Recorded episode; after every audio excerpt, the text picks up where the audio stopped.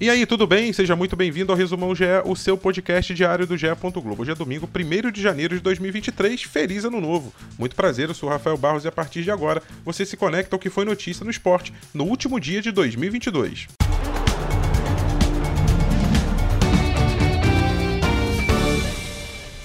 Luiz Soares é oficialmente jogador do Grêmio, maior artilheiro da história da seleção uruguaia, com quatro Copas do Mundo disputadas no currículo, além de uma Copa América conquistada em 2011. É o pistoleiro de 35 anos, assinou contrato por duas temporadas e vai receber a camisa 9. O vice de futebol do Grêmio, Paulo Calef, e o diretor Antônio Brum foram ao Uruguai na sexta-feira e acertaram os últimos detalhes da negociação. Neste sábado, o jogador realizou exames médicos e assinou até dezembro de 2024.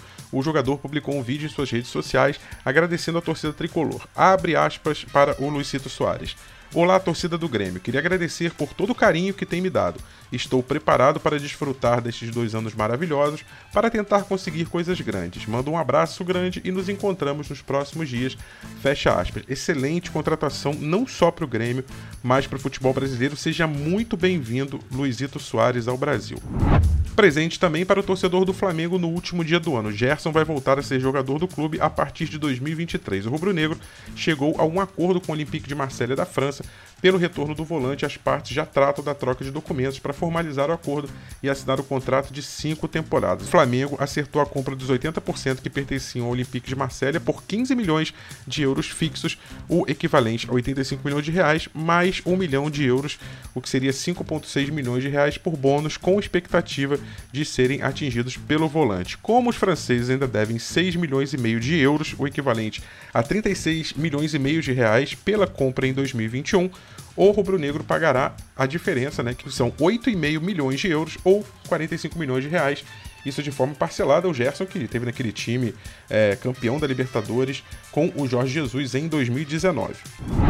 Agora, mais um daqueles episódios lamentáveis e que infelizmente parecem não ter fim. O atacante Vinícius Júnior foi vítima de insultos racistas mais uma vez na Espanha.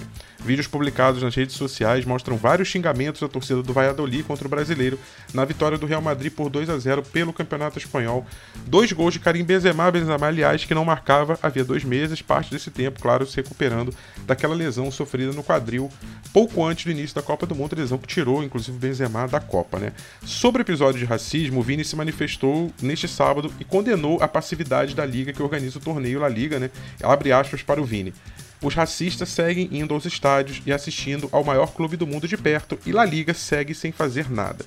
Seguirei de cabeça erguida e comemorando as minhas vitórias e do Madrid.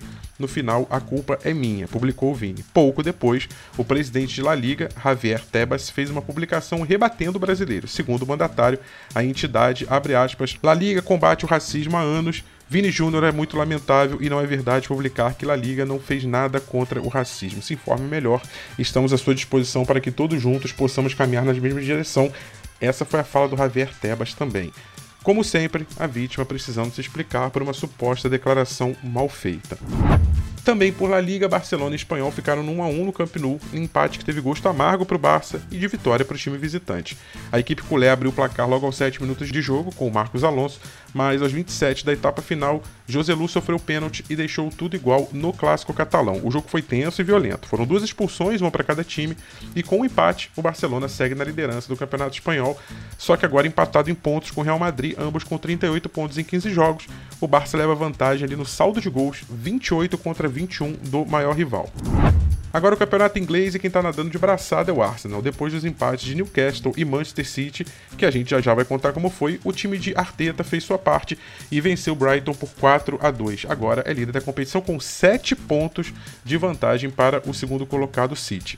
O brasileiro Gabriel Martinelli foi um dos destaques da vitória. Ele participou da jogada de dois gols e marcou o quarto. O atacante da seleção brasileira é agora artilheiro do Arsenal no campeonato inglês com 7 gols, ao lado do norueguês Odegaard. O Arsenal lidera com 43 pontos em 16 jogos, contra 36 do Manchester City e 34 do Newcastle, esse com um jogo a mais do que a dupla que ocupa as primeiras colocações. E esses sete pontos de vantagem do Arsenal na liderança se devem, em parte, ao tropeço, como já falei, do Manchester City, segundo colocado. O time do Pep Guardiola só empatou com o Everton por 1 a 1 também neste sábado pela 18ª rodada da Premier League. Foi o segundo tropeço seguido em casa da equipe, que tinha perdido para o Brentford no seu estádio antes da Copa do Mundo. Haaland deixou o seu, mas Gray com golaço garantiu a igualdade para os visitantes. Outro que deixou pontos pelo caminho neste sábado foi o terceiro colocado Newcastle, que não saiu do zero em casa com o Leeds United. O destaque da partida foi o brasileiro Bruno Guimarães, volante, que entrou em campo com uma réplica da camisa 10 usada pelo Pelé na Copa de 70, uma bonita homenagem ao rei que faleceu nesta quinta, aos 82 anos, vítima de um câncer no cólon. Pelé, aliás, foi homenageado também neste sábado, com um minuto de silêncio em diversos campeonatos da Europa, como o próprio espanhol, do qual já falamos há alguns instantes. Último dia do ano, como sempre, é dia da corrida de rua mais tradicional do Brasil, a São Silvestre, disputada pelas ruas de São Paulo. A prova tem 15 quilômetros e fecha o calendário mundial do atletismo. Entre as mulheres, a keniana Caterine Helin, de apenas 20 anos, liderou a corrida de ponta a ponta e venceu com um tempo de 49 minutos e 39 segundos. Entre os homens, a vitória foi de Andrew Kwemoi, que se tornou o primeiro campeão de Uganda da prova com um tempo de 44 minutos e 43 segundos. Os brasileiros mais bem colocados foram Jennifer Nascimento no feminino, 54 minutos e 2 segundos, e Fábio Jesus correndo no masculino, 46 minutos e 13 segundos. Os dois subiram ao pódio na quarta colocação, lembrando que os cinco primeiros têm direito a essa honraria. Este foi o Resumão GE, podcast diário disponível no ge.globo no Globoplay, na sua plataforma de áudio preferida, ge.globo podcast. Siga, assine, se inscreva e favorite, assim você recebe uma notificação sempre que sair um novo episódio. E você também pode ouvir pela Alexa, é só pedir para a Alexa tocar as notícias do GE. Eu me despeço por aqui, esse podcast tem a minha coordenação de Rafael Barros e a gerência de André Amaral. Voltamos às seis da manhã desta segunda-feira, um abraço e tchau!